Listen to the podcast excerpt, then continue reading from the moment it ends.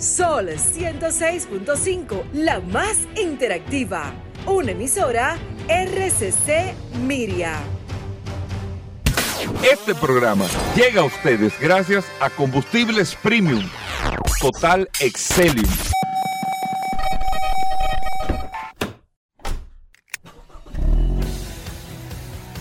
Bienvenidos al programa número uno de movilidad en la República Dominicana.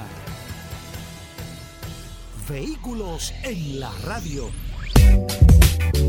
Bien amigos y bienvenidos a Vehículos en la Radio. Arrancamos la semana, hoy es lunes señores. Gracias a todos por la sintonía, por estar compartiendo con nosotros hasta la una de la tarde aquí en la más interactiva Sol 106.5 para toda la República Dominicana y a través de la aplicación de Sol que usted la descarga en su App Store o Google Play, Sol FM descarga la aplicación y ahí comparte con nosotros todas las noticias, todo lo relacionado con este sector de vehículos, con este mundo de la movilidad en este espacio Vehículos en la Radio. Mi nombre es Hugo Veras, un honor siempre después del sol de la mañana. Nosotros llegamos con ustedes hasta la una de la tarde llevándole lo mejor de este mundo de los vehículos, todo lo que tiene que ver con tránsito, transporte, eh, todo lo que tiene que ver con cualquier tipo de movilidad, usted lo conoce aquí en vehículos, en la radio. Y recuerden que tenemos también varios segmentos, varias cosas. Usted se entretiene hasta la una de la tarde con toda la variedad que nosotros lo llevamos, siempre relacionado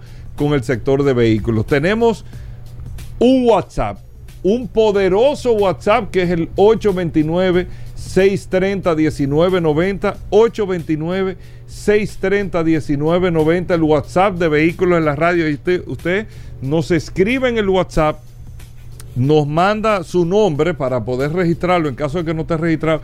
Y ahí compartimos noticias, informaciones y todo lo relacionado con este sector de vehículos ahí en este WhatsApp. 829-630-1990 que está a cargo de Paul Manzueta, el WhatsApp del programa. Paul. Gracias Hugo, gracias como siempre por la oportunidad que me das de compartir contigo todos los días en este programa Vehículos en la, en la radio. Gracias señores por la sintonía. Un abrazo de manera inmediata a todos los que se conectan a través de la herramienta más poderosa de este programa Vehículos en la radio, el poderoso WhatsApp. Ayer eh, nos mantuvimos... Eh, charlando con algunas personas que estuvieron haciendo algunas preguntas, porque los domingos son, son, son domingos de temas de vehículos y la gente se reúne. Sí, sí, la gente aprovecha. ¿eh? Tenemos una pequeña diferencia, una discusión aquí, queremos saber. Y eso es el WhatsApp. El WhatsApp es el árbitro, el que determina quién tiene la razón. Así que usted puede tenerla, tenerlo. No importa el horario, no importa el día. Siempre estamos atentos a poder satisfacer todas las preguntas e inquietudes que usted tenga. Si es sobre su vehículo, aquí está el poderoso WhatsApp. Hoy inicio de semana, julio 10, lunes. ¿Cuál es el tema que más se pone un domingo? ¿El mecánico? Mira, casi siempre es eh, decisiones de compra. Casi siempre están, que tengo una, una indecisión. Sí, porque los domingos no se pone a pensar. Mira, increíblemente la gente, y yo creo que es el tema eh, de mayor, la pregunta que más han hecho que yo realmente no se le he podido contestar todavía. CRB o Rafford. Y ese es el tema de la verdad que es un tema increíble. Dos productos similares, pero con público totalmente diferente. Totalmente, totalmente diferente. Sí, entonces la verdad. Totalmente diferente. El que te compra una CRB no mira una Rafford ni de cerca y viceversa. Y viceversa. Son productos similares. Mira, eso es un, gran tema. ¿eh? Son productos similares con públicos totalmente diferentes en términos de pensamiento, en términos eh, de no estatus social, porque es, lo mismo en términos de categoría de precio y todo, sino en términos de estatus de vida de la persona, o sea, de la demanda de vida de la persona. Son productos totalmente diferentes. CRB es un producto familiar, RAFOR es un producto más individual, más independiente más independiente. Por ahí es que yo lo veo. Para una persona no necesariamente enfocada en familia. Cerebe es más familiar, incluso Cerebe es más femenino que Rafor. Siendo la Rafor comprada por muchas mujeres también. es, un estudio. Es un, tema complicado. y a eh, nivel la gente pregunta, pero ¿cuál es mejor en calidad? No, no, los dos tienen muchísima calidad. Es que para mí no hay una, categoría que esté, ya eso no existe. a nivel general tan pareja. como esos dos modelos. La verdad es que es que depende del gusto, del tipo de persona. Es ni siquiera eso, la verdad que sí. Ni siquiera el Corolla y el Civic. Pues bueno, muchas cosas interesantes. Eh, punto número uno, yo quiero felicitar. Yo soy un admirador de Tabaré Blanchard. Siempre cuando lo veo, se lo digo a cada rato. A mí me encanta el trabajo que hace este gran productor. eh, podemos decir productor de cine, pero productor de muchísimas cosas. Tabaré Blanchard es, es un tipazo. Hizo un trabajo eh, sobre las imprudencias de los motociclistas y me gustó el enfoque de Tabaré. Eh, tratando de, eh, eh, y es lo que uno trata, y es muy de- delicado uno hacerlo porque tal vez te dicen que tú lo que estás es tercerizando la responsabilidad. No, no, no. Pero tenemos que estar conscientes que las imprudencias en el tránsito no se cometen solas. Tiene que haber una autoridad, es verdad, y se está trabajando en eso para tener una fiscalización más fuerte, más efectiva con el tema de la fiscalización, pero la imprudencia la cometemos nosotros. O sea, uno es que tiene el más comportamiento. Y yo siempre he dicho que eso no es un tema de educación, es un tema de comportamiento, es un tema de formación, más que de educación. Porque todo el que se lleva una luz roja o se mete en vía contraria sabe que lo está haciendo. No es que él no- ignora. Cuando tú ignoras algo, tú tienes que educarte. No, espérate. Conchole, yo no sabía que esto no se podía hacer. Ah, es un tema de educación, es verdad. Vámonos al principio de educación. Caramba, no sabía o nadie me había dicho que no podía saltar aquí adentro de la cabeza. Ah, no, mira los parámetros, esto, lo otro, las reglas, esto, lo otro. No, no tercericemos el tema. O sea, busquen ese video de Tabaré Blanchard, que se lo agradezco a Ricardo Ripoll, que fue que me lo mandó anoche. Chulísimo el video de unas filmaciones que él duró varios días haciendo para que ustedes vean el comportamiento del motociclista. El comportamiento. Ahí tan, tan, tan, dura como tres minutos. Eh, Sumamente interesante. Haciendo un enfoque crítico a nosotros como ciudadanos, que somos los que eh, violamos todos los comportamientos. Búsquenlo, eso creo que se ha hecho viral. A mí me lo han mandado varias personas, pero lo he visto en varios puntos también. No sé si tú lo has visto, Paul, No. pero te lo voy a mandar. Sumamente interesante ese video de Tabaré Blanchard. Lo, lo quería felicitar ahora al principio por eso. Entonces, vamos a lo otro. Eh, y es algo que quiero compartir con ustedes. Y yo creo que es, Paul, del sector tuyo, de los puntos, de los puntos sumamente necesarios si el sector que representa a Paul Manzueta, que es el sector de vehículos eléctricos, Pero ¿cómo quiere así? avanzar. No, no, no, el sector que tú ¿Cómo representas. así? Eso es verdad. El sector No, que tú representas. En Europa se hizo una encuesta. Escuchen bien, amigo oyente. Y tú, Paul, puedes hacer una encuesta ahora aquí en Vehículos en la Radio. Podemos hacerla con quien tú quieras. Podemos salir a la, a la calle y hacer una encuesta. A boca de urna. Solamente con lo siguiente. Usted sabe que existen los vehículos eléctricos. El, yo creo que el, el 100% le va a decir, sí, sí, sí, sí, yo sé. Perfecto. Todo el mundo sabe la existencia del vehículo eléctrico. Pero en Europa, por ejemplo, el 80% de las personas encuestadas, 80%, no el 50 más 1, no el 62%, no el, el 49%, no es que en Europa, que se asume que hay mucho más acceso, países más desarrollados, uno más que otro, más acceso a la educación, a la información, a todo, a todo en Europa, donde vemos la participación de venta de los vehículos eléctricos, donde vemos las restricciones con el tema de los vehículos de combustión, la importancia, todo. El 80% de las personas encuestadas dice, dice, óigame bien, el 80% de las personas encuestadas que está desinformada del vehículo eléctrico. Sabe que es eléctrico, sabe que se conecta, pero no tiene información del carro. Desconocen absoluto la información del, del vehículo eléctrico. Y eso es algo, Paul, que no entiendo por qué. Porque no es que esté escondido, se dice pero no se dice. Se maneja pero no se maneja. La gente no está clara, óigame bien, cómo es el mantenimiento del carro eléctrico. ¿Tiene aceite o no tiene aceite? ¿Realmente hay que llevarlo cada 5 mil, 10 mil kilómetros o no hay que llevarlo? ¿Cuál es el consumo del vehículo eléctrico? ¿Cómo es que consume? ¿Cuánto me cuesta?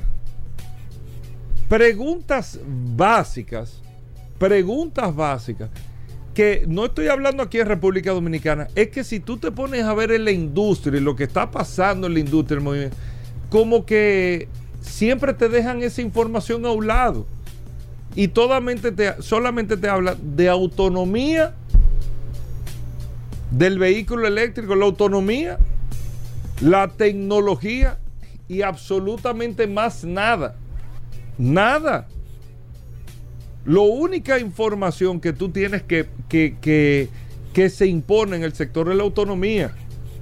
Pero a ciencia cierta, a mí mismo no me queda bien porque tú, hemos traído gente aquí y te dice, no, todos los años hay que chequearlo. Bueno, cada eh, seis meses hay que hacer esto. Pero como que no hay una... Y la información está ahí.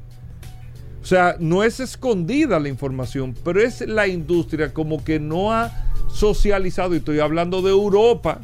No estoy hablando de República Dominicana. En Europa, el 80% de las personas, el 100% de las personas, bueno, el 100% no, pero la mayoría de las personas dicen, sí, yo sé que existen los vehículos eléctricos, pero el 80% no tiene información. Tú le haces una pregunta y no sabe. No sabe. No, no tiene idea. Y eh, también es eh, eh, como el vehículo eléctrico es joven, no es algo que se logra tan rápido, pero es importante informar porque eso es lo que le da la base de confianza a la gente, más allá de la autonomía. La gente no sabe. La, la pregunta que más hacen aquí, ¿qué pasa cuando se daña la batería? Nadie sabe. Todo el mundo tiene una teoría diferente. Nadie lo sabe, padrón. Nadie lo sabe. Juan Carlos Padrón, Ah, que llegó ahora, porque Juan Ah. Carlos Padrón a la Ah, ok, respuesta. ok. Pero si tú te pones a ver, Sí, hay mucha- uno tiene un mecanismo, el otro tiene otro. Y nadie tiene una información eh, de orientación, vamos a decir así. Nadie lo sabe. Y eso limita bastante al proceso de evolución y de cambio en el tema de la movilidad eléctrica. Vamos a hacer una pausa. Juan Carlos Padrón, ustedes ven que llegó ahorita. Vamos a hablar de Fórmula 1. El Gran Premio de Inglaterra, Silverstone, creo que es uno de los grandes premios con mayores sorpresas en, en los últimos años, creo yo. No en este año, en los últimos años, el Gran Premio de Silverstone en la Fórmula 1, de eso vamos a hablar en un momento con Juan Carlos Padrón.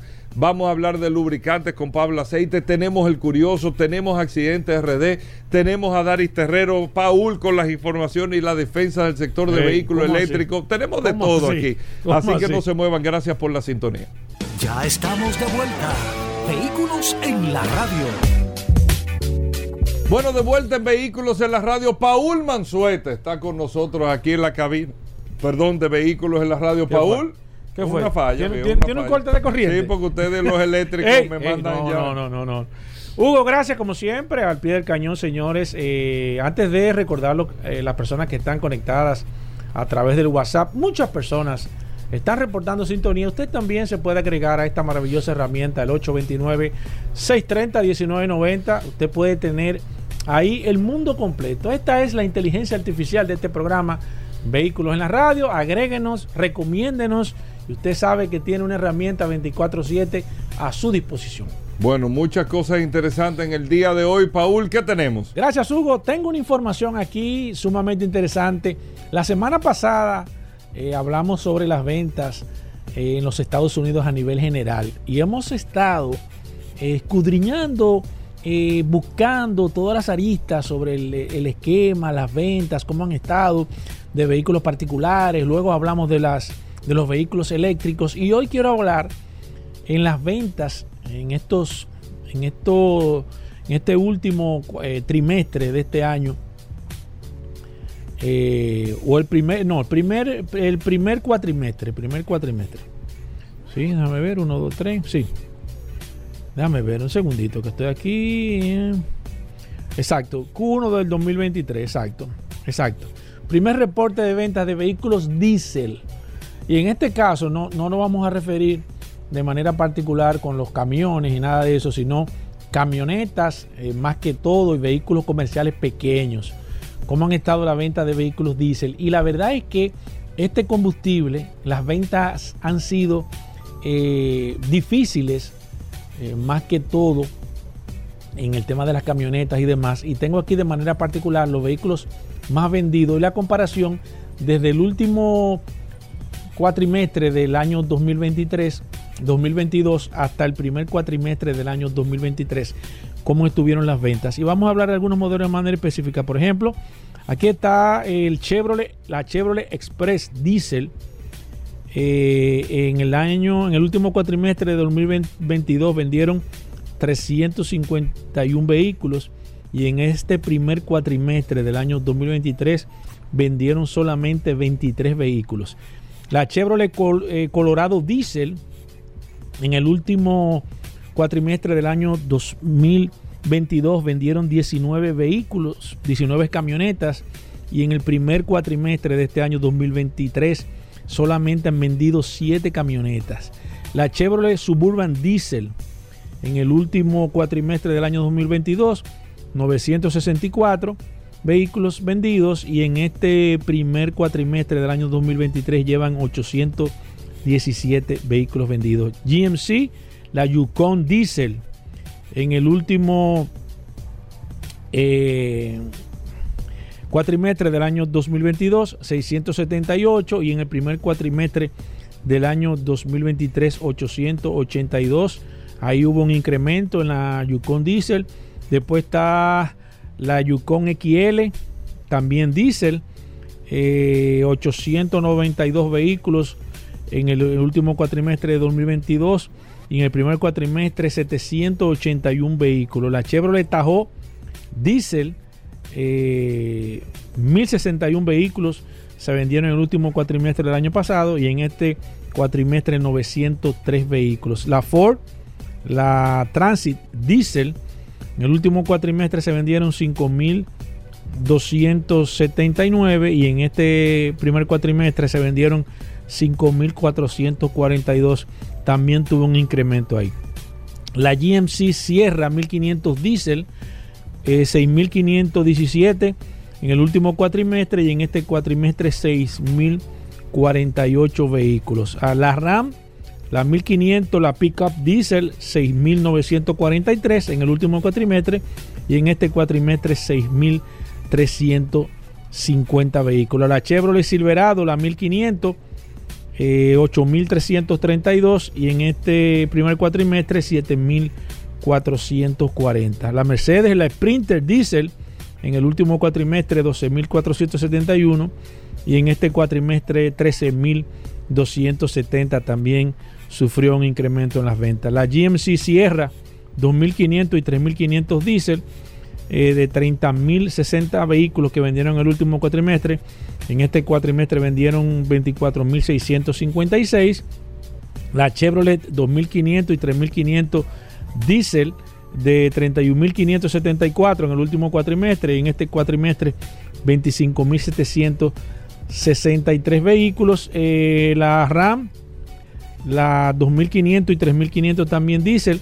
El, cuatrimestre pasado 23.155 y en este cuatrimestre 10.534. La Ford, la Super Duty Diesel, eh, en el último cuatrimestre 44.794 y en este cuatrimestre 30.666. Fíjense que de este listado completo solamente tres vehículos diésel sufrieron un, incremento en el tema de las ventas, pero la mayoría a nivel general está decreciendo la participación del mercado de los vehículos diésel en los Estados Unidos. Ahí está. Nosotros cuando regresemos, Accidente RD, Daris Terrero, Juan Carlos Padrón hablando de Fórmula 1, vamos a hablar de lubricantes también. Tenemos muchos temas y el curioso hoy en Vehículos en la Radio, así que no se muevan. Gracias a todos por la sintonía. Ya estamos de vuelta. Vehículos en la Radio. Bien, y de vuelta en Vehículos en la Radio, gracias a todos por la sintonía. Daris Terrero con nosotros, la ley 6317 Daris Terrero siempre nos trae un artículo, una información sobre la ley y es un servicio que se hace para que todos podamos conocer este nuevo marco legal para el tránsito y la movilidad, la, ley 6317 de tránsito, transporte y movilidad. Daris Terrero está aquí con nosotros, vamos a ver qué tenemos en el día de hoy. Gracias Hugo, gracias Paul, agradecer siempre esta oportunidad que nos brindan llegar a la audiencia de vehículos en la radio por acá, por la más interactiva, Sol 106.5 y este segmento que hemos denominado Dari Terrero hablando sobre la ley. Miren, eh, hemos estado hablando en los últimos días sobre el tema de los accidentes de tránsito y las infracciones. Eh, ciertamente que en República Dominicana hay que crear un mecanismo de endurecimiento, de seguimiento a las instituciones que prestan servicio de transporte, de que lleven mayor eh, controles a su personal, producto de que los estudios avanzan, de que una gran cantidad de accidentes que ocurren en el país son producto de las imprudencias, de imprudencia que cometen los conductores, de pasos que se crean en las autopistas improvisados, de cruces improvisados, de violación a las normas de tránsito y los componentes que ya todos sabemos. Y frente a eso, nosotros tenemos eh, que será considerado una infracción de tránsito todo lo referente a la violación a una de las atribuciones que confiere la ley 6017 y que hay una clasificación para las infracciones de tránsito. Eh, infracción, eh, clasificación que van desde su gravedad que pudieran eh, aumentar el nivel de, de, pena, en este caso, de que conlleva. Hay infracciones leves. Las infracciones leves pueden llevar de 3 a un día de prisión y multas de un salario, un salario mínimo, de que, es el procedimiento que establece la ley para imponer, aunque en República Dominicana todavía no tenemos eh, las multas vinculadas al tema del salario. Están las infracciones menos graves que pueden llevar de un mes a tres meses de prisión y multas de uno a cinco salarios mínimos. Y están las infracciones graves que van de tres meses a tres años de prisión y multa de 5 a 50 salarios mínimos. Y uno pregunta, ¿y qué, qué tiene que ver eso con grave o no grave? Por ejemplo, si usted en la violación de una ley de tránsito, por ejemplo, si usted viola un semáforo, eso puede ser una violación leve. Pero si usted viola el semáforo con el celular en la mano, eso le puede, le puede tener un agravante. Si usted viola el semáforo en una carrera de velocidad, si usted viola el semáforo conduciendo de manera temeraria, es decir, hay elementos que le pueden agregar aumentar el índice de, pena a la acción que usted acometa, a la acción que usted viole, eh, y que no son acciones vinculadas eh, directamente a una imprudencia per se, eh, sino que usted lo está haciendo consciente de que está cometiendo una violación a la ley, porque el usted ir a exceso de velocidad se, eh, se, se, confluyen varios elementos, varios elementos. El elemento de la imprudencia, el elemento de la violación a la norma, pero todos estos elementos son conscientes de que estamos cometiendo una falta. Y eso ciertamente tiene que ser castigado. Porque no es una inobservancia. Eso es como que usted realizar un hecho premeditado, con alevosía, consciente de que el daño que usted puede crear puede ser catastrófico. Y yo creo que en ese interés que, que tenemos de mejorar la situación del tránsito en República Dominicana, de los accidentes en República Dominicana, de los muertes por accidente, tenemos que ir ejecutando todas esas herramientas que la ley nos pone a disposición para precisamente generar ese sistema de consecuencias que amerita el sistema en República Dominicana. Ayer yo estuve viendo eh, unos videos que se estuvieron eh, colgando en, de, lo que ha, de lo que ha estado ocurriendo en la ciudad de Nueva York a propósito de la entrada del verano y a propósito de que los dominicanos de alguna manera hemos exportado el comportamiento en la motocicleta a la ciudad de Nueva York. Y vemos cómo la policía de Nueva York actúa de manera agresiva, muy agresiva, poniendo a disposición todas las herramientas que tienen para enfrentar la alta velocidad en, pasolas y motores. Vehículos de alta gama, una gran cantidad de policías, helicópteros, todas las herramientas para enfrentar algo que ellos entienden que en el futuro se le puede constituir en un problema, porque eso apenas está creciendo y hay una alta incidencia de dominicanos en esa participación. Entonces, eso es lo que le ha pasado a la República Dominicana, que de manera irresponsable históricamente hemos permitido que un sector, una modalidad de transporte, eh, viole la ley y ya eso se ha convertido en una cultura que hasta la propia autoridad la ve como normal. Entonces conlleva todo un cambio, porque no solo enfrentarlo, no solo sanción, hay que generar un cambio en la, en la mentalidad de esas personas, producto de que han estado a la libre sin ningún control. Y obviamente que todo ese comportamiento que ha sido parte eh, irresponsable de las autoridades, ahora ha generado un problema que se nos sale de, de las manos. El 74% de los muertes por accidentes de tránsito son en motocicletas. Y una de las mayores incidencias de accidentes son las violaciones a los semáforos.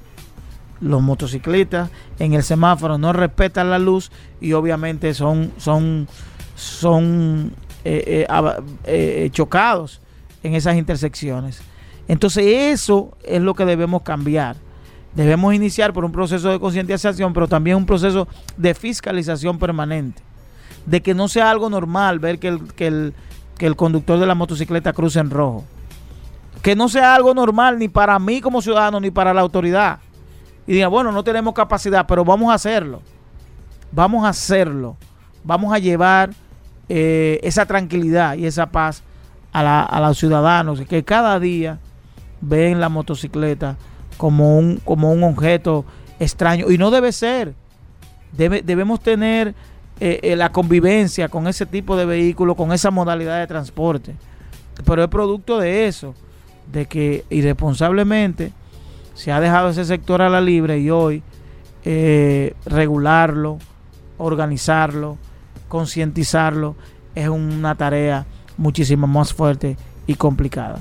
Nos vemos en la próxima. Bueno, gracias Daris Terrero. Hacemos una pausa. Venimos en un momento. Bien, mis amigos, y vamos con los 10 minutos del WhatsApp, el 829-630-1990. Hoy tenemos tiempo suficiente y vamos a, a hacer un par de comentarios. Tenemos tiempo suficiente. La gente me ha estado pidiendo, Goberas, hace un momento que le enviara saludos.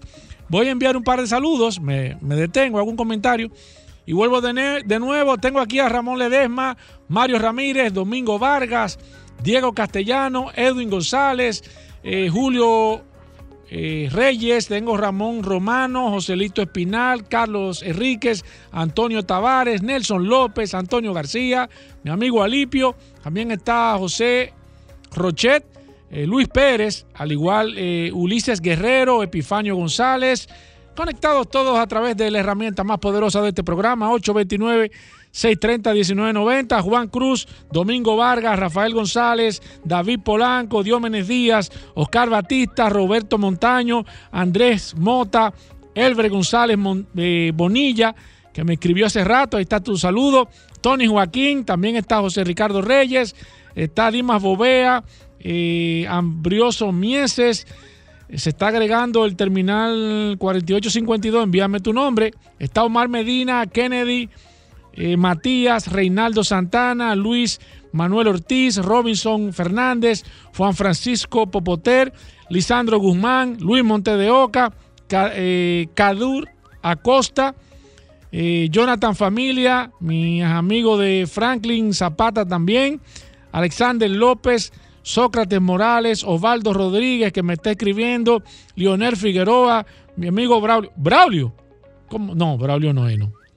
Eh, tengo aquí a Reyes Rubio, también está, eh, bueno, me está escribiendo de nuevo. Tengo aquí a alguien de una empresa, por favor. Ah, Rafael eh, Torres, Rafael Torres. Te voy a cambiar el nombre ahora, Rafael Bernardino Vizcaíno. dice que siempre el 4852, pero tengo que agregarte. Osvaldo Rodríguez, Lucas Cuevas, Zacarías Acosta, Charles, Charles García, mi amigo Ramón Rubio. Siempre Ramón Rubio conectado a esta herramienta el 829-630-1990. Y voy a hacer un comentario breve, me voy a detener ahí con el WhatsApp. Sigo en un par de minutos. Eh, miren, eh, señores, eh, hay una situación real y quiero hacer este comentario breve porque estamos recibiendo situaciones, muchas quejas, y hay que reconocer, señores, que las marcas chinas son una realidad. Eso no lo podemos negar. Nosotros hemos estado siempre abogando sobre esta situación, nos hemos dado cuenta cuántas marcas chinas se están lanzando, pero lamentablemente nosotros recibimos y ha sido una constante que va en aumento reclamaciones con el tema de la, capacidad que tienen los importadores y representantes de la marca aquí de las, de las piezas de recambio, de los repuestos de manera general.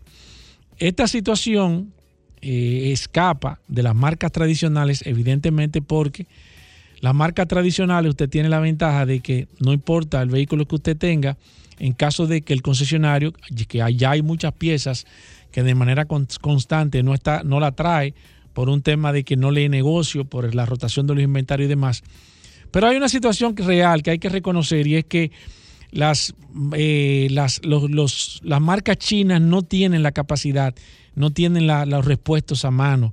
Entonces, estos vehículos que no entran a los mercados de Estados Unidos, muchos mercados de Latinoamérica, tienen una situación complicada porque usted de manera particular no puede conseguir las piezas en un mercado secundario de manera general o quizás pudiéndola por internet, sino que necesariamente tiene que irse al mercado asiático y esto realmente es un dolor de cabeza.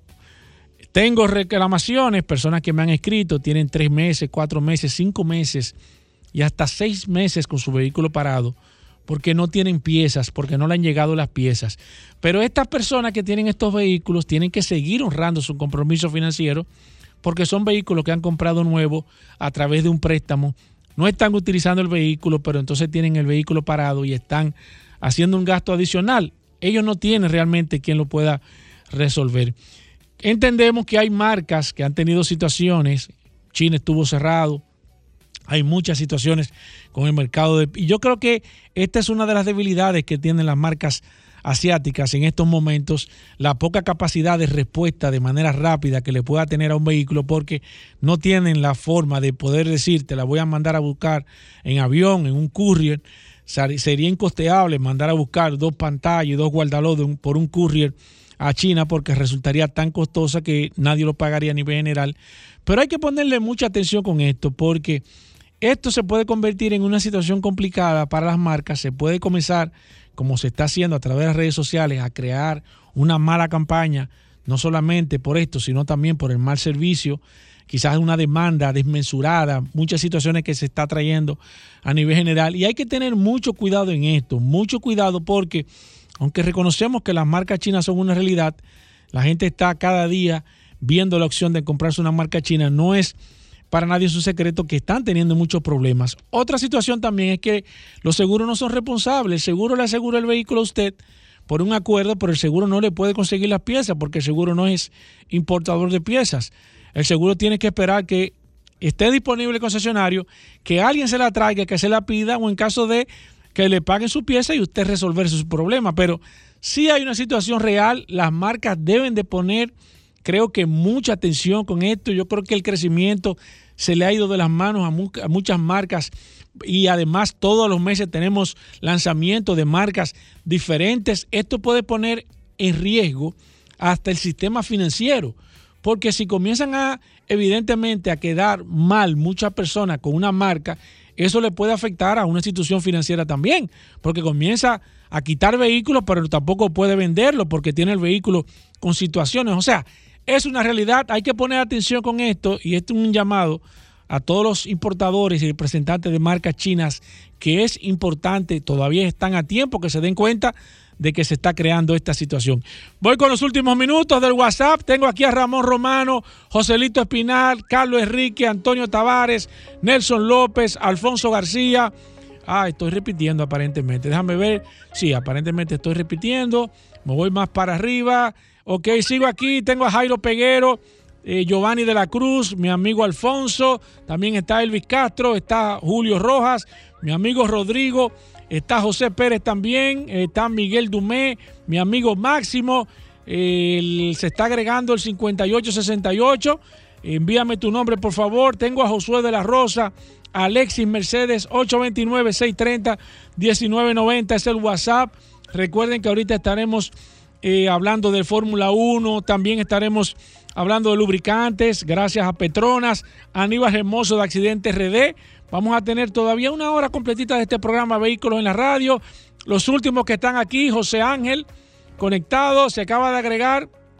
José Alejo también, bienvenido al WhatsApp. Está Francisco García, Stanley, Dimas Rodríguez, Alfredo Mendoza, Cristian Castillo, está Julio César Paulino, Vicente Castro también, Rodolfo Caraballo, Leito Álvarez, mi amigo Fernando, también está Dionis Suárez, Julio César Quesada, José Escolástico, 829-630-1990, 829-630-1990. Recuerden, señores, que ustedes tienen el WhatsApp. Siempre le digo, con esto hago un paréntesis, nosotros tratamos temas netamente de vehículos. Muchas personas que se molestan, siempre hago este comentario porque toman el WhatsApp como temas políticos. Nosotros respetamos las posiciones de todo el mundo, pero recuerden siempre, señores, que este WhatsApp y este programa Vehículos en la Radio está 100% destinado al sector de vehículos. Preguntas, inquietudes, usted tiene la herramienta, usted tiene forma de cómo ponerse en contacto con nosotros. Sigan cargándose ahí, eh, recomienden el WhatsApp. Recuerden que venimos con grandes premios para papá durante eh, la próxima semana o el fin de semana de los padres también vamos a tener algunos regalos. Así que 829-630-1990. Hacemos una pequeña pausa. No se muevan de ahí. Sol 106.5, la más interactiva. Una emisora RCC Miria. Ya estamos de vuelta. Vehículos en la radio. Bueno, señores, estamos de vuelta en Vehículos en la Radio y la verdad que todo el mundo quiere hablar con el Brad Pitt de la Fórmula 1. Juan Carlos Padrón. Oye, que tengo que reconocer lo siguiente, porque estábamos hablando fuera del aire. El número uno, esta fue una de los, yo no sé si de las mejores carreras, pero sí de las que más sorpresas eh, tuvo eh, o que ha tenido en los últimos años en términos de sorpresa. Yo no pude ver, vi algunas cositas, me sorprendieron los resultados también. estás hablando de la sorpresa de McLaren. Exactamente, la sorpresa de McLaren que estaban atrás del trompetista. Era. Empezaron siendo el farolillo de, la parrilla prácticamente, el último. Esa, atrás del trompeta, tú ves la orquesta, tú ves el trompeta, atrás estaba el equipo McLaren y miren ahora eh, eh, lo que pasó en el día de ayer, pero hablamos, fue antes de que entremos con, la carrera, hablamos mucho eh, del tema de la Fórmula 1. Tú nos contabas que estaba en su mejor momento con la cantidad de cosas que están pasando alrededor, que incluso hasta Brad Pitt estaba en la Fórmula 1. Sí, la Fórmula 1 en los últimos años ha tomado un gran auge. Mucho se le atribuye a la serie Netflix de Drive to Survive que ha, enganchado a personas que no seguían el deporte, pero al verlo desde dentro, porque realmente la Fórmula 1, el que ve una carrera y, no le entiende, quizás no, sepa, todo lo que conlleva tener un monoplaza rápido en la fábrica, eh, eh, llevarse un ingeniero lo que viven los pilotos, lo que viven los pilotos, o sea, la Fórmula 1, eh, la serie de Drive to Survive ha ayudado bastante y parece que Apple ha tomado. Eh, Amazon también ha hecho sus producciones de Fórmula 1. Eh, ah, no sabía. Sí, Amazon tiene, tiene, tiene una. De hecho, ha hecho, ha hecho ya dos colaboraciones incluso con Fernando Alonso. Eh, pero. A eso no la ve nadie. Pero. No, no, porque es que en Amazon la gente ve Netflix. Ok. Y, y ahora, por ejemplo, estaba Brad Pitt con la productora de Apple, porque es Apple TV la que está produciendo esta, esta, esta película nueva que van a hacer de la Fórmula 1. Agarraron un Fórmula 2, lo, lo, lo adaptaron eh, Mercedes, el equipo Mercedes lo adaptó a un Fórmula 3 de ahora, moderno. Eh, van a contar como supuestamente se decía que era como la historia de Ross Brown, de, de, de, de Brown GP, la historia, pero al parecer Brad pidió ayer unas, unas pinceladas y, y, tiene tinte de que va a ser una ficción un poquito diferente. Eh, pero, pero nunca se había visto. De hecho, yo creo que eh, bajo el mandato de Bernie Eccleston, creo que difícilmente hubiéramos visto que estuvieran grabando en un fin de semana de carrera. O sea, estaban grabando ahí en el Pado para que se vea lo más realista posible. Había un box de ese equipo de, filmación durante la carrera, durante el fin de semana.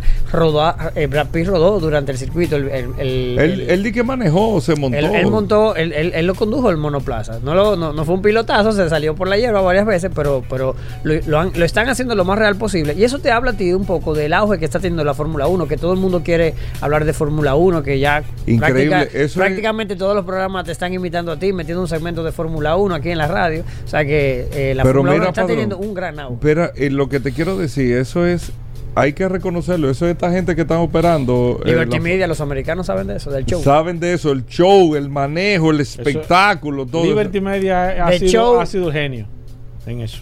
Sí, sí, es así. Definitivamente. Liberty Media. Ah, ah, y, y, ya se confirmó, el año que viene ya tendremos un calendario de 24 carreras, o sea que prácticamente fin de semana sí, fin de semana no, estaremos hablando de carrera. Este fin de semana, por ejemplo, no habla carrera, pero ya tendremos dos seguidos, el 23 y el 30, en Hungría y en Bélgica. O sea que hay, hay bastante, cada vez más carreras que los pilotos no les gusta mucho, pero sí. Di, Paul, haz la pregunta ahora, que tú estás haciendo una pregunta ¿cuál fue la pregunta que yo hice? Yo he hecho tantas preguntas aquí, Hugo. Ah, bueno, la de la Fórmula 1. No, el principal enemigo que tiene la Fórmula 1 ahora mismo según tú, vamos a ver. Según tú. No, no, según tú. ¿Por cómo según tú? No, no, según tú. este programa que crea tendencia, ¿cómo que según tú? No, según Paul Mansueta. Señores. Vehículos en la radio. Red Bull es el principal. Claro. El principal enemigo que tiene la Fórmula 1.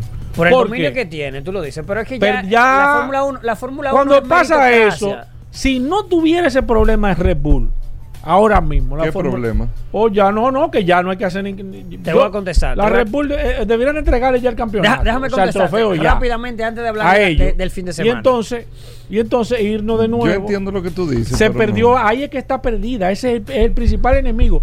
Ellos deben de buscar una forma de que cuando suceda esto, que eso es cíclico en la Fórmula 1, eso es cíclico, ponerle al carro que va, que, que lleva alguna restricción para que se haga más competitiva tú, la estás hablando de un balance of performance, un balance, balance como, of performance. que sabes de eso. Tipo deben, deben de IMSA, que le ponen como bolitas de peso, de plomo para, para darle un poquito de, de lastre al vehículo que va más pierde, rápido. el evento pierde. Sí, pero mira, mira algo, mira algo.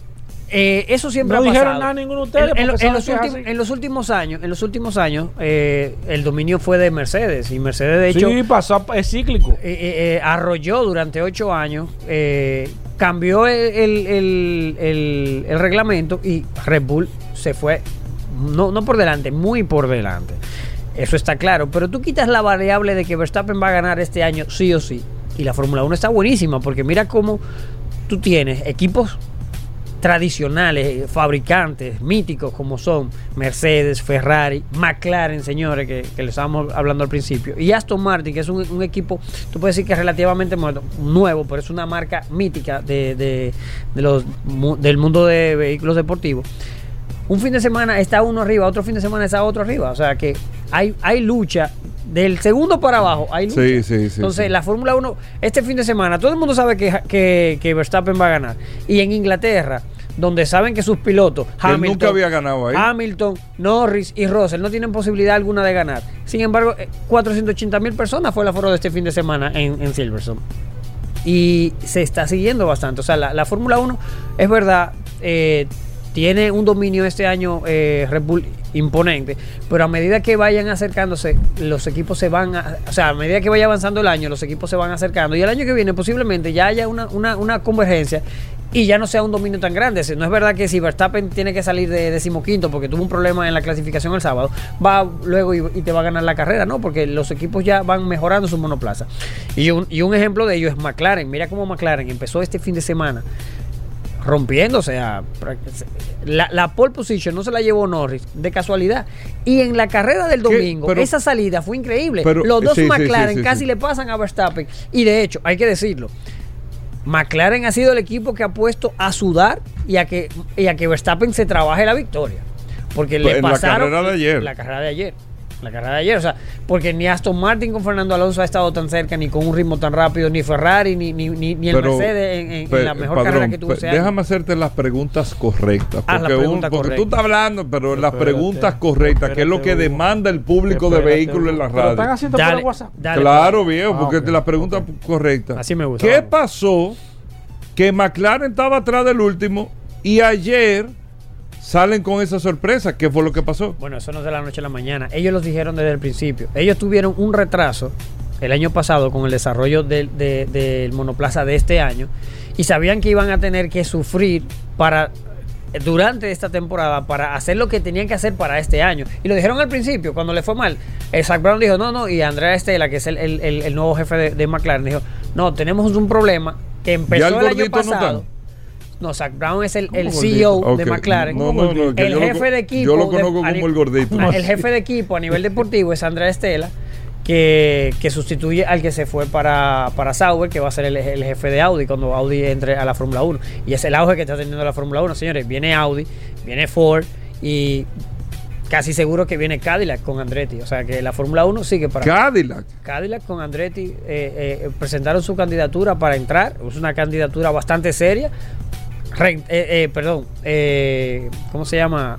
Con, peso financiero y con peso tecnológico. O sea, y a nivel deportivo cuentan con Andretti Motorsport, que realmente es, es, una es una industria en el mundo del motorsport. O sea, han ganado la IndyCar varias veces y... Pero ¿qué hacen ahí, Padrón? Antes de que tú me expliques lo de McLaren, que compran otro equipo, porque no se van a sumar más. Ellos, ellos quisieron comprar otro equipo, los otros equipos se han negado de hecho, los 10 equipos no quieren que entre un, décimo equipo, porque eso le va a restar el pastel que tienen ahora mismo. Pero la FIA dice: No, es que aquí ustedes firmaron el, el último pacto de la Concordia que se firmó, firmamos para que puedan entrar dos equipos. Y hay dos equipos más de lo que hay. Sí, ellos firmaron para. Porque habían 12.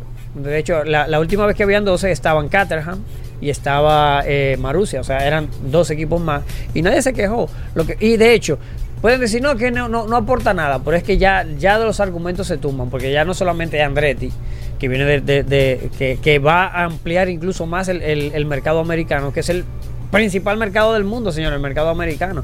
De hecho, ya hay tres carreras, Las Vegas, Miami y Texas, en Austin. Entonces tú tienes eh, un equipo americano con una marca americana como Cadillac, que, que, es del gigante automotriz General Motors. O sea, no hay forma de que la FIA le pueda decir que no a, a esa, aunque los equipos se quejen y va a entrar un, décimo equipo que para mí va a ser Andretti Cadillac. y Audi también. Audi, Audi compró a ah, Sauber, ah, que, que, está patrocinado actualmente por Alfa Romeo. Alfa Romeo va a patrocinar a Haas. Entonces, ¿por qué Porsche no Porsche quiso ellos entrar, ellos, ellos, quisieron entrar, tenían negociaciones muy, muy, muy avanzadas con Red Bull, pero Red Bull quiere una independencia total y al final no, no llegaron a ningún acuerdo. sí que Audi ah, del grupo, o sea, lo que pasa es que mira, Audi y, Porsche iban a entrar, y iban a hacer una sinergia de motores, o sea, fabricamos el mismo motor. Tú le pones Audi, y tú le pones Porsche, el mismo grupo son el mismo grupo automotriz de Volkswagen. Entonces, al final Audi sí que decidió entrar comprando comprando a Sauber. A Sauber y Porsche se quedó como sin, sin nada. Hay dos equipos que son Haas, que son Alfa Tauri. Se quedaron esperando el cheque. Pero Alfa Tauri no es de Red Bull también. Alfa Tauri es el, equipo junior de Red Bull, que para mí eso es. Eso no debería existir. No, porque para, mí no debería, para mí no debería existir un equipo, o sea, una, una, una una escudería no podía no, no, no, no debería tener dos equipos, porque eso le da ventaja y eso, eso ayudó bastante a los campeonatos que consiguió Sebastián Vettel del 2011, de perdón, del 2010 al 2013. Esos cuatro campeonatos, el equipo B, que era Toro Rosso, ayudó bastante a, que eso ocurriera. Y si no hubiera tenido dos equipos, posiblemente Sebastián Vettel no hubiera tenido cuatro títulos. Entonces, lo de McLaren. Lo de McLaren, McLaren, como te dije, todo el diseño que tenían que hacerlo, hubo un retraso en el concepto, en el diseño de, de, de, de base, y tuvieron que empezar prácticamente cuando empezó la temporada. Y dijeron, lo vamos a lanzar en Austria. Vimos ya en la carrera pasada, vimos ya que el McLaren tenía ritmo, bastante ritmo. Y no fue como que bueno, vamos a ver si era la característica del circuito. Miren ese circuito, no, no es, un, no es un espejismo, no fue la característica del circuito. Parece que las mejoras del McLaren son reales. Y eso te dice a ti, oye, si un equipo está en la cola y mejora hacer el segundo y el que más, más en aprieto ha puesto a Red Bull, eso quiere decir que todos los equipos pueden mejorar igual. Porque McLaren no es que tiene más dinero ahora mismo que Aston Martin, ni, ni, ni mucho menos que Mercedes, y tampoco que Ferrari. y, lo ha hecho. O sea que la Fórmula 1 sigue siendo emocionante y vamos a hablar un poquito de la carrera. Bueno, ¿qué pasó ayer para terminar, Padrón? Mira, la clasificación del sábado fue una clasificación bastante complicada porque empezó mojado. Pensaban que iba a llover y todos los equipos se adelantaban en hacer la vuelta cada vez que salía la Q1, la Q2, la Q3 pero la realidad era que a medida que iba pasando el tiempo no llovía y la pista se iba secando y los que salían primero hacían los peores tiempos porque los que venían detrás le mejoraban los tiempos. Y eso fue lo que le pasó a Checo Pérez que lo sacaron muy tarde, muy, muy rápido en la Q2 y no pudo avanzar a la Q3 porque aunque llegó de primero el que llegó de segundo lo mejoró, el que llegó de tercero lo mejoró, y todos los que iban detrás lo iban mejorando porque la, pista se iba calentando. Esto hace que Checo Pérez tenga un bache grandísimo y, ya lleve cinco carreras sin llegar a la Q3, eh, clasificando. O sea, eso quiere decir, para los que no lo saben, que clasifica más, más atrás del décimo lugar y, tiene un, un, monoplaza para estar en primero o en segundo. O sea que Checo Pérez está un poco en la, cuerda floja. Yo, yo votar al equipo completo de Checo Pérez, porque es que Checo Pérez es el hombre que siempre es un tema. Cuando no es que, cuando la, no es que lo la verdad entra es que, dos veces a cambiar goma, está en un bucle que, sin embargo el, equipo de, de, del otro de pero vamos a hablar vamos a hablar la sorpresa comete un error pero la sorpresa señores la dio Lando Norris que quedó de segundo momentáneamente hizo la pole Verstappen la mejoró en el último sector, pero en los primeros dos sectores eh, Norris iba mucho más rápido. Y Oscar Piastri, anoten este nombre, señores, Oscar Piastri, el australiano jovencísimo, quedó de tercer lugar. Que en carrera no pudo ser así por, por, el tema del safety car, pero eh, también hubiera eh, estado en el podio. Charles Leclerc, señores, quedó de cuarto en la clasificación, Carlos Sainz de quinto. O sea, en, la clasificación del SAF fue Red Bull, los dos McLaren, los dos Ferrari, los dos eh, Mercedes, las primeras siete posiciones. O sea, eh, estuvo bastante bien. En la carrera ya, eh, como dije, en la salida tuvo Lando Norris una excelente salida. Le adelantó a Verstappen. Oscar Piastri por poco también le adelanta a Verstappen. no lo hizo así, Verstappen defendió muy bien la posición. Y estuvieron la mayor parte de la carrera. Lando Norris estuvo delante. Eh, y ya en la quinta o sexta vuelta con, con el DRS fue que Verstappen le pudo adelantar a, Lando Norris. Sin el DRS no pudo adelantar. O sea, eso habla de que el McLaren va realmente bastante rápido. Y estuvieron eh, a menos de 4 segundos Norris de Verstappen y Piastri muy, muy pegadito a, a, Lando Norris. Que el equipo le dijo: No peleen, sigan ahí. ¿Qué pasó? Piastri entró primero. Y cuando entró a cambiar goma, obviamente sabes que tú entras a cambiar goma y quedas detrás versus lo que no han cambiado todavía, que era Verstappen, Hamilton y Norris, no habían cambiado goma. Se incendió el motor del Haas, quedó en el medio, tuvo que entrar la grúa y eso hizo que tuviera que salir el safety car.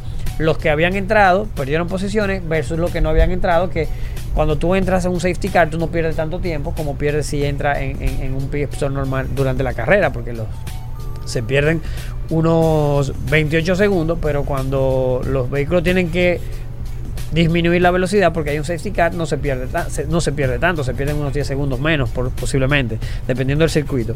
Y eso hizo que Piastri, que iba haciendo una muy buena carrera, quedara en cuarto lugar, cediendo el tercer lugar a Luis Hamilton, que la suerte hay que decirlo del campeón o de lo que sea, pero realmente, realmente, no, porque Hamilton no estaba para, no tenía vehículo para hacer, para hacer el podio en esta carrera y lo hizo y eso hace que Hamilton sea el piloto con más podio en, en, Silverstone prácticamente desde la, desde la era híbrida no, no desde que empezó la era híbrida no se, no se baja del podio en Silverstone eh, me daba pena de, de Oscar Piastri, que hizo una muy buena carrera y yo quería que, que estuviera en el podio en esta carrera.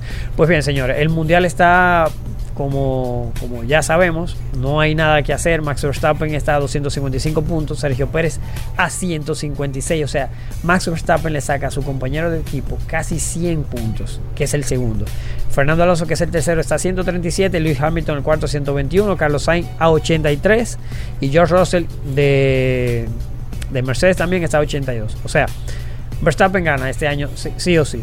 Y a nivel de constructores, y a nivel de constructores, le preguntaron a, a, a, Verstappen, mira, y, tú crees que esto pueda afectar eh, que, que, que, Checo Pérez no te ayude en el campeonato de constructores? Y dice, bueno, de momento yo lo puedo hacer solo. ¿Pero por qué? Porque 411 puntos que, que tiene Red Bull en el campeonato de constructores versus Mercedes, que es el segundo, tiene 203 son casi 200 puntos de ventaja que, le lleva al segundo. O sea que sí, claramente Red Bull este año se lo lleva todo, pero del segundo para abajo no se sabe si Mercedes, si Ferrari, si McLaren. Lo de McLaren va a mantenerse así. Sí, lo de McLaren, dos circuitos muy diferentes se, vieron seguidos que, que, McLaren. Puede que en circuitos de baja, de baja, de, de mucha carga aerodinámica, o sea, de, de curvas lentas, el McLaren no vaya tan rápido y otros como el Aston Martin y el Ferrari puedan ir un poquito más rápido.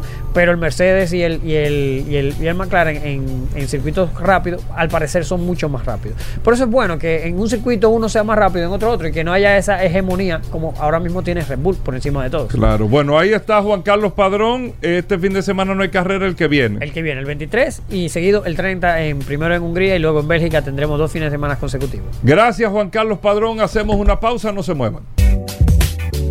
Bueno, Pablo Hernández, hoy es lunes. Pablo Hernández, gracias a Lubricantes Petronas. Pablo Aceite, así le dicen popularmente. Pero eh, la gente de Magna que distribuyen lubricantes Petronas tienen un especialista todos los lunes aquí en el programa Vehículos en la Radio, del cual usted puede aprovechar para hacerle todas las preguntas de lubricantes o cualquier tipo de fluidos eh, que tenga su vehículo. Los fluidos que tenga su vehículo lo tiene Pablo Hernández gracias a Lubricantes Petronas. Pueden ir haciendo sus preguntas a través del WhatsApp, el 829-630-1990. 829-630-1990, el WhatsApp de Vehículos en la Radio. Así que formalmente la bienvenida, Pablo. Bienvenido, ¿cómo va todo Lubricantes Petronas? Gracias, Hugo. Gracias, Paul. Gracias a todos los que nos escuchan lunes tras lunes aquí en Vehículos en la Radio. Estamos muy contentos. Y luego de haber, haber recibido una información que Paul nos enviara de, de un oyente que nos pondera con, con, gran estima este segmento y siempre vamos a dar reconocimiento que el segmento nace del deseo y del, de la intención no solamente de Hugo, sino también de Rodolfo en su momento, una persona Rodolfo Guzmán. Rodolfo Guzmán que trabaja con nosotros. No Rodolfo Hernández. No, no, no, por favor. al curioso que se esté tranquilo, que le, estamos dando seguimiento. Pero a Rodolfo Guzmán, a Hugo, que, que juntos pues, nos sentamos en un, en, en un escritorio, estuvimos conversando cuál sería la mejor forma y cuál sería la intención de un segmento de lubricantes a través de vehículos en la radio. Y esto pues ha calado en el corazón de muchas personas y la intención siempre es de que ustedes, los que escuchan, los usuarios, pues lleven una información eh, que les ayude a poder, eh, valga la redundancia, a guardar y a cuidar su vehículo. Y una de las preguntas que nos hacían, ¿qué ¿Cómo debo de medir? ¿Qué me dice la varilla de medir aceite? Miren, señores, la varilla de medir aceite, primero, la forma, la mejor forma de medir el aceite es en la mañana, luego que el vehículo haya reposado todo el aceite en el cárter. El, el cárter es donde baja el aceite, la parte final del motor. Allí reposa el aceite. Esta varilla no está en una posición eh, totalmente eh, horizontal. sino eh, inclinada y mide. Digo vertical, vertical. Perdón. Vertical, sí, sí, vertical. Nos equivocamos. no, está, no está vertical, sino que está un poco inclinada, casi siempre. Tiene como un ángulo. Tiene un ángulo de unos más o menos 90 grados y mide, mide no con un 100% de exactitud, pero sí eh, está muy aproximado al 100% de la exactitud porque faltaría un poco de aceite que está todavía dentro del motor y en el filtro. Cuando usted mide y está a la mitad, si el vehículo suyo utiliza 6 litros, usted va a empezar a completar entre 1.5 a 2 litros, no más de ahí. ¿Ok? Si tiene 6, si tiene 4, un, un primer cuarto y así sucesivamente, dependiendo de cómo usted encuentre la varilla al momento de extraerla, de sacarla del motor en la mañana, el vehículo sin haberlo encendido porque si lo enciende, ese circuito, ese lubricante va a estar recorriendo las paredes y todas las áreas del circuito del motor y no, la medición no va a ser exacta. El color del aceite, color ámbar o color un poco oscuro, no le identifica a usted la calidad del aceite. Ahora, si el aceite está muy eh, líquido y el color es muy oscuro, cuando hablo muy oscuro estoy hablando de un negro tipo tinta china. ¿Ok? Ese negro bien oscuro, bien azabache, si está de ese color y está muy líquido, está usted delante de un aceite que tiene obligatoriamente que reemplazarlo. ¿Por qué? Por dos cosas. O está muy degradado o tiene mucho combustible. Entonces, le recomendamos en ese momento que haga el mantenimiento lo más pronto posible. Pablo, las líneas están disponibles. Eh, abrimos de manera formal el 829-630-1990. También el WhatsApp, el 829-630-1990. La línea telefónica es 809-540-165. Me excusan. Si usted quiere llamar, 809-540-165 y si quiere escribir por el WhatsApp. Pablo, esas personas que sacan la varilla del aceite, se echan un poco de aceite aquí en el índice, y en el, angular y comienzan a hacerle así. A ver si la viscosidad. A ver si dice que, que, está de cambiar el aceite porque no hace como una como una como si fuera una pareciera como si fuera el, como un hilito. Como, un hilito. ¿No te acuerdas si tú te jugabas el pegamento? Sí, sí, exacto, se, mantenía entre exacto, exacto. Eso, eso no es. Recuérdese que los aceites multigrado manejan viscosidades, que es el punto de fluidez de un líquido la viscosidad es el, el punto de fluidez de un líquido entre una temperatura y otra. Entonces, tenemos dos viscosidades, la en frío, que es la 5W, es decir, el momento del arranque, y la de temperatura de trabajo o temperatura caliente, que es la que viene después del W en el aceite. Estas viscosidades es el fluir del líquido, la resistencia al fluir del líquido dentro del circuito. Es decir, que con la medición de, los dedos no te va a determinar si la viscosidad está en un punto de reemplazo o no. Es muy O sea, eso es una leyenda urbana. Eso dice que, no que el mecánico, el mecánico urbana. el aceite hay que cambiarlo, porque mira, no está, no necesariamente eso quiere decir que. no, no. es una leyenda urbana, pero porque tiene parte de verdad. Cuando tú ves que un aceite te mantiene una untosidad, cuando tú la pones en tus dedos, te puede dar una identidad de que el, aceite tiene cierta capacidad de lubricación, pero no quiere decir que tiene todo lo necesario para funcionar, para proteger tu motor. ok, perfecto, eh, perfecto. Otra pregunta que tengo aquí, eh, personas que sacan la varilla y huelen el aceite, está de cambio. Sí, porque el aceite tiene un olor como raro. Eso se puede medir. Eh, sí, sí, claro. Se puede medir que el aceite esté de cambio solamente con olerlo. Y me imagino que aquí hay gente ahora que se está riendo, que hace eso. No, no, no. Mira, te, soy sincero. El aceite, al tener tantos elementos químicos, hay olores muy particulares.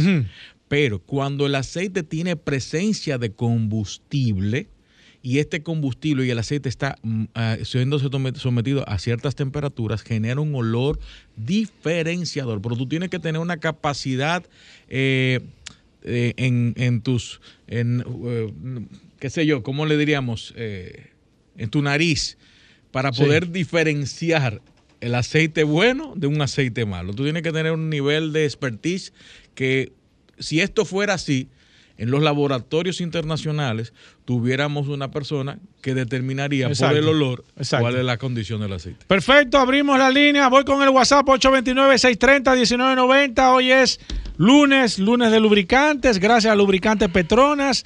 Nos está escribiendo una persona que tiene un Nissan Sentra V15 del año 2015.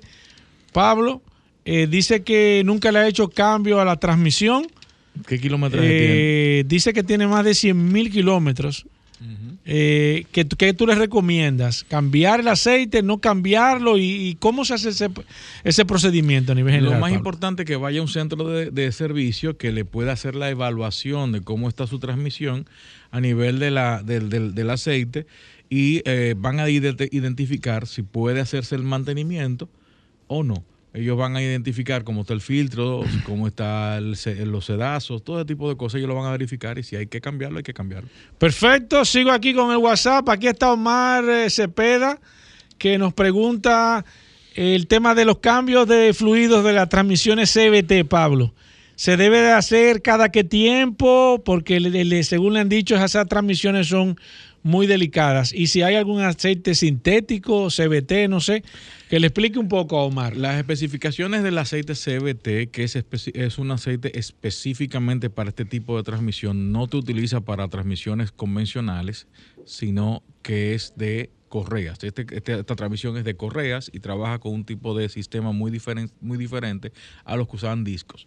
Entonces, esta transmisión, aceite de transmisión debe ser el reemplazo o el mantenimiento entre 35 mil y 40 mil kilómetros el mantenimiento y el reemplazo a los 60 mil kilómetros por promedio. Esto hay que verificarlo con cada manual de cada usuario.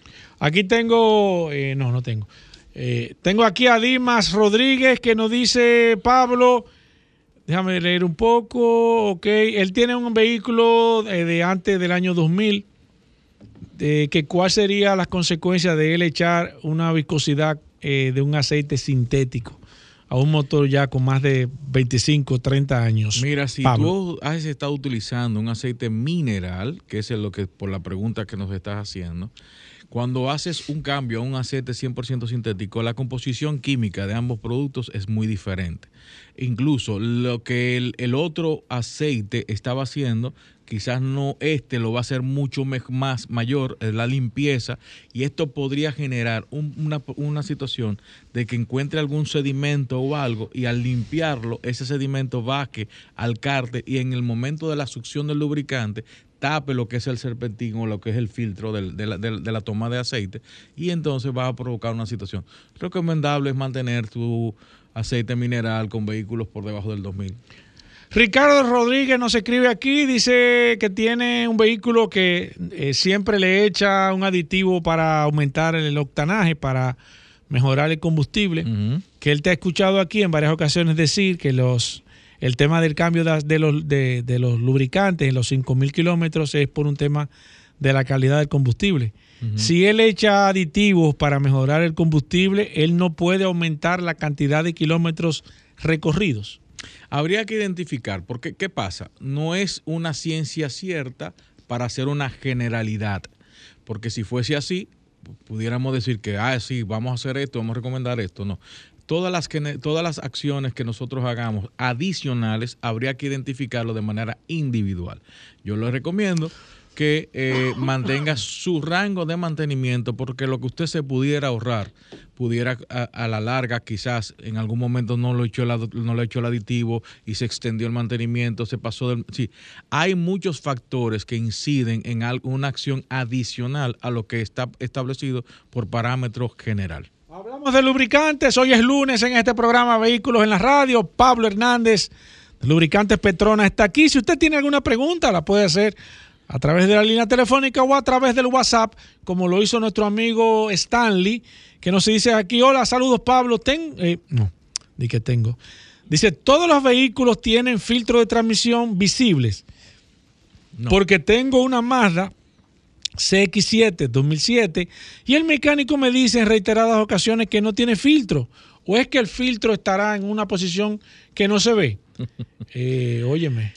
Hay transmisiones que tienen el filtro internamente, no externamente. Quizás los, algunos vehículos japoneses sí lo tienen como un filtro parecido al filtro de aceite, pero no es, el, no es igual. Incluso parece, lo que pareciera es como un, una, un panal de abeja que está dentro. Así es un filtro muy, muy particular. Pero le pueden preguntar mañana a Roberto Comne, él te puede decir. Perfecto. Eh, Hochi Marte dice, dice, hola Paul, mira, casualmente tengo el carro usando 10W30, pero en el transcurso entre cambio y cambio hay que echarle uno y dos cuartos. Entonces el carro eh, no está humeando ni está liqueando. Eh, que deje residuos en el piso. ¿Qué modelo? Eh, dice, ok. Dice, el mecánico me dijo que es el próximo cambio, hay que subirle la viscosidad. Es un Nissan Versa 2011. Eh, él está usando 10W30. Si está usando 10W30, está consumiendo. Verifiquemos varias cosas. antes de, de, aumentar la viscosidad, si ya se hizo el reemplazo de las bujías si las bujías se hicieron, si se hicieron el reemplazo, si están bien los inyectores de combustible, porque puede ser incluso qué tiempo estás dando de mantenimiento, si es un vehículo que estás usando muchas horas de uso. Todas estas cosas tenemos que verlas antes de hacer un cambio de viscosidad. ¿Por qué? Porque si tú estás usando el vehículo tipo Uber, taxi o o recorridos como un vendedor que está haciendo muchos recorridos largos y estás llevando el vehículo en, altos, en alto tiempo de, tapones, hay que ver todos estos parámetros para entonces identificar. Porque yo te recomendaría tranquilamente, en vez de ser subir a 10 a 1040, irte a un 10 a un 5W30 100% sintético que quizás por alta temperatura en que estamos en este momento, señores, la temperatura externa incide en la temperatura de trabajo. Por eso no es bueno utilizar agua, si no culan. Entonces, en la temperatura del motor incide en un aceite mineral porque lo va a degradar antes de tiempo. Perfecto, aquí está Ernesto que dice Kia Sorrento 2012 con 105 mil millas. Cambio de aceite de la transmisión, Pablo. Kia Sorrento 2012. Eh, esa sí tiene que reemplazo de, aceite de transmisión a los 60 mil kilómetros debió haber hecho esa verificación. Perfecto, día. ¿Por qué me enciende la luz? Dice Paul, quiero que me explique un poquito a qué se debe que mi vehículo tenga un Suzuki Sidekick del 92.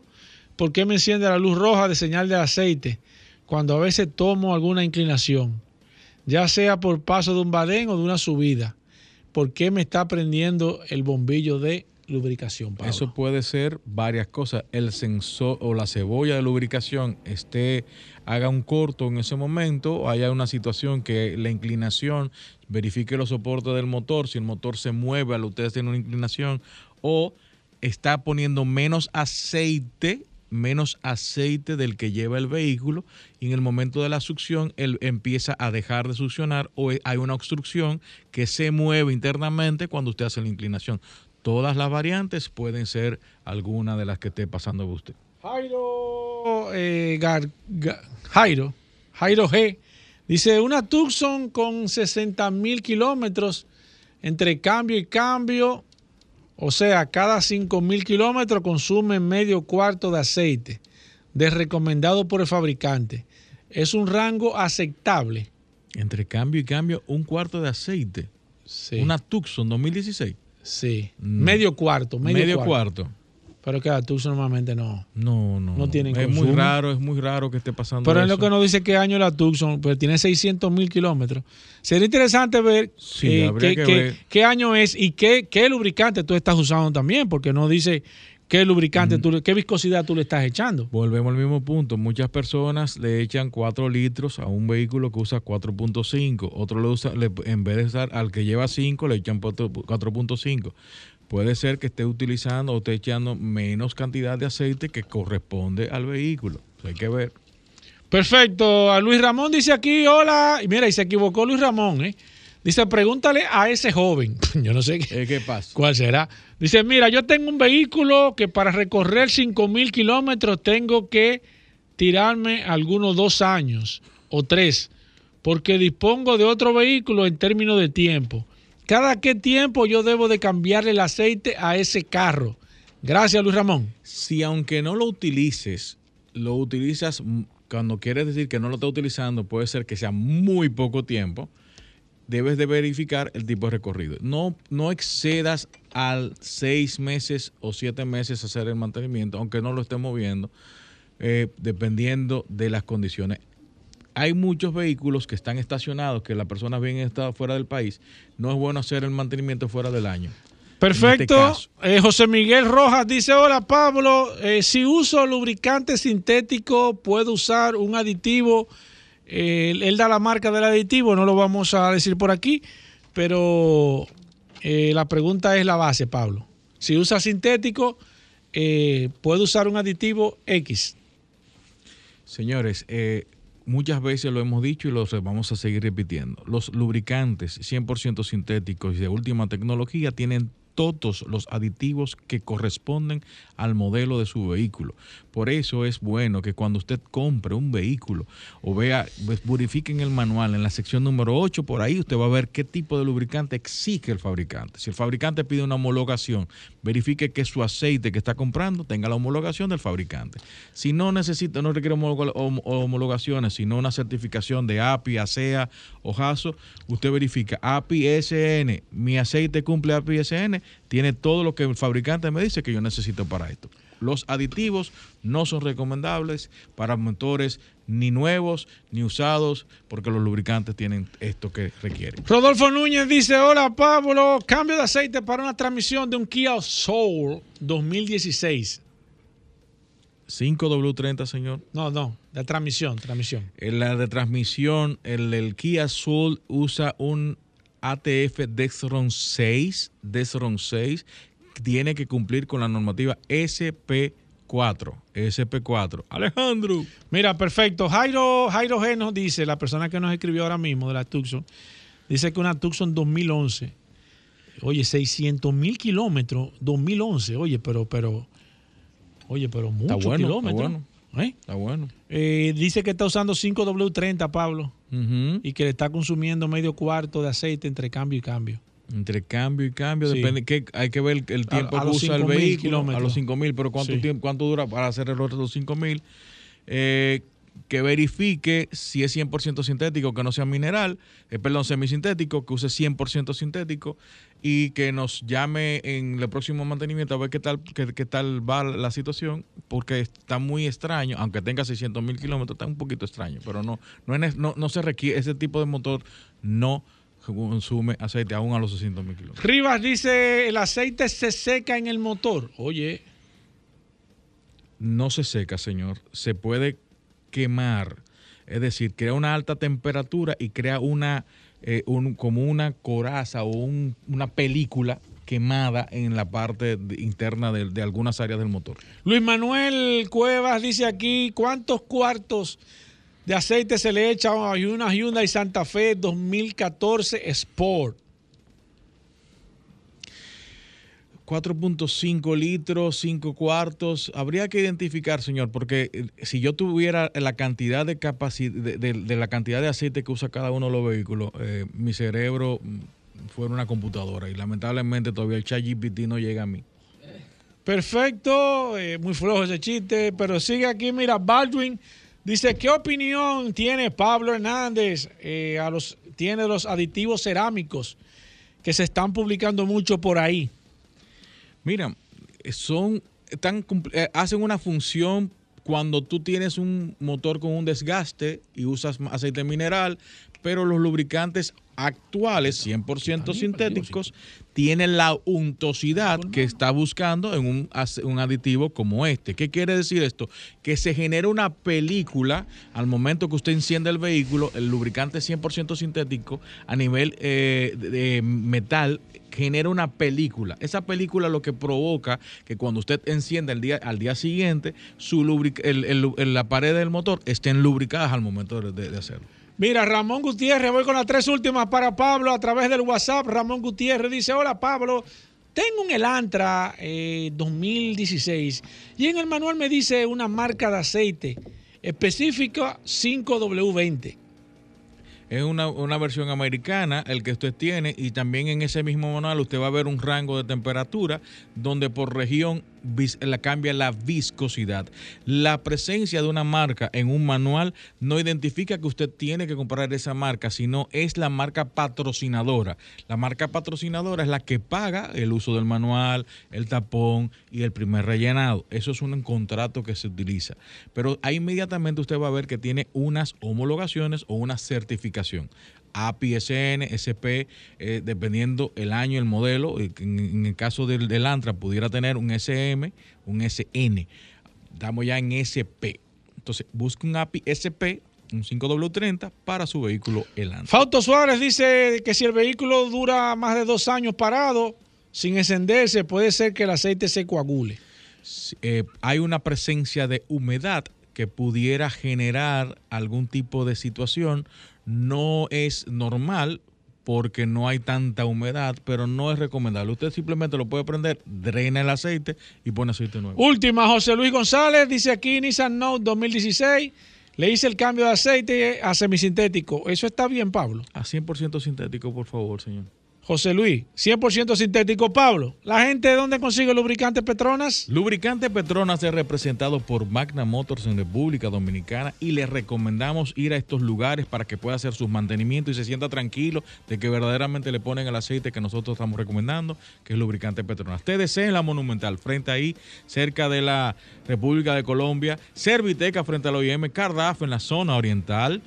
Nuestros amigos de Centro de Gomas Bello en La Vega o en Santiago, ahí le pueden hacer sus mantenimientos con lubricante Petronas, SP Automotriz en los kilómetros, Avenida Independencia, Talleres Power Car, nuestro amigo Jesús, Burgos, Autocraft en la Marginal de las Américas, cuando usted salga para ir hacia, hacia las Américas, al aeropuerto, cualquier de esos lados, usted puede ir a Autocraft, ahí lo pueden atender como un rey. Lubricentro Rochelle en Higüey, este, a final de este mes, en los próximos días, estaremos haciendo una actividad en Lubricentro Rochelle para los padres. Nuestros amigos de Soluciones Automotrices en todas las sucursales y en, en Bávaro también tienen lubricante Petronas, comercial de Peña, Lester Team, Lester Autopar en la Euclid de Morillo, Indy Plaza en la zona oriental de la carretera Mella, la Romana, nuestros amigos de la Rotonda y Centro Gomas Trinidad, Centro de Servicio Montilla en Bávaro, un centro grande que está ahí en el kilómetro 1 de la, de la carretera de Bávaro, Centro Precision 4x4 San Isidro y también Lubri Plaza en el kilómetro 13 de la autopista Duarte.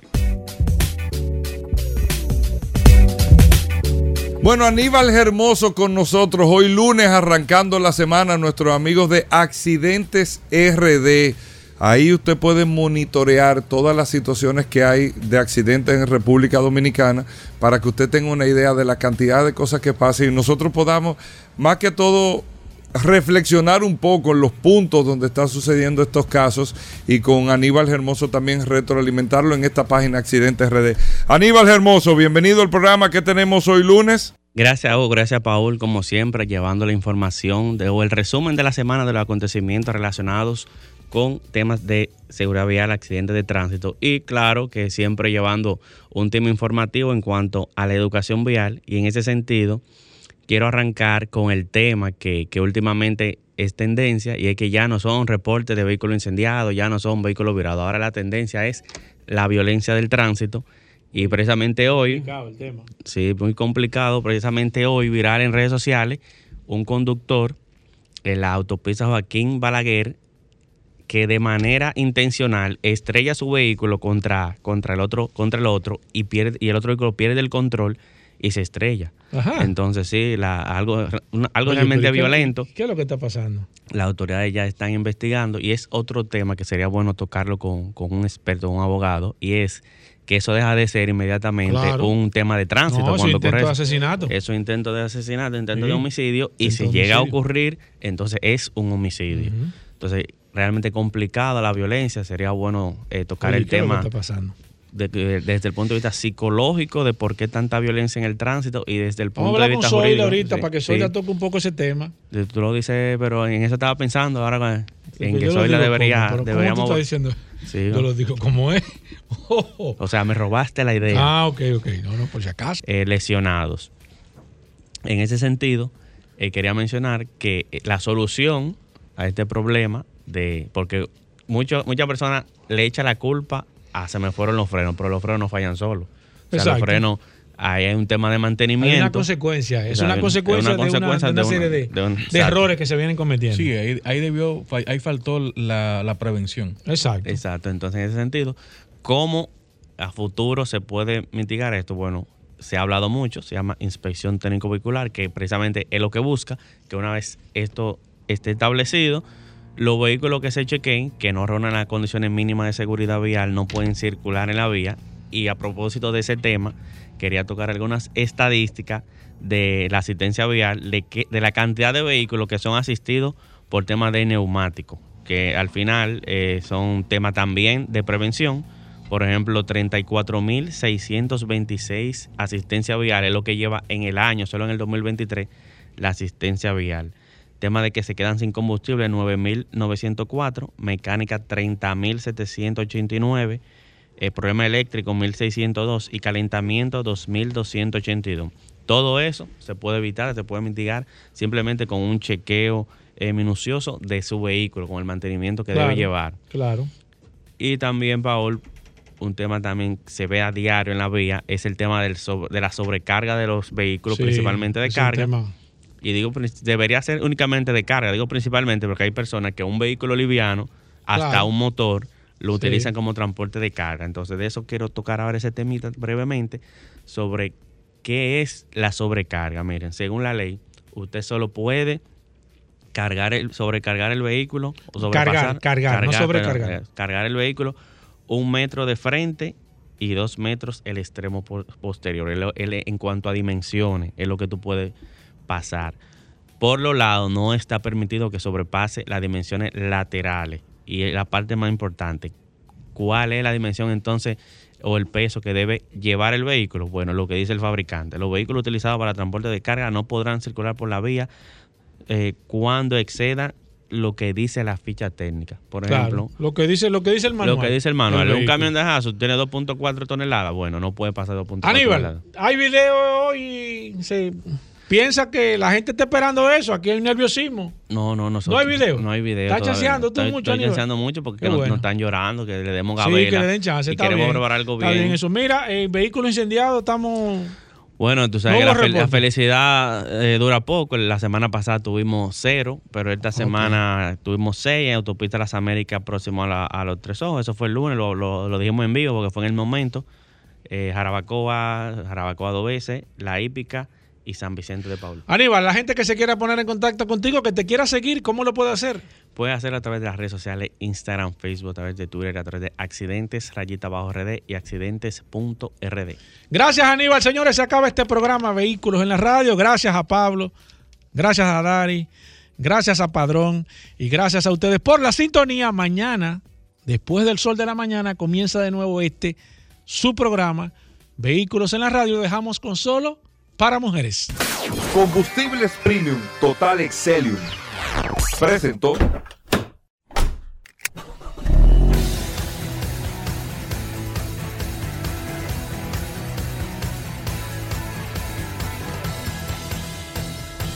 Vehículos en la radio.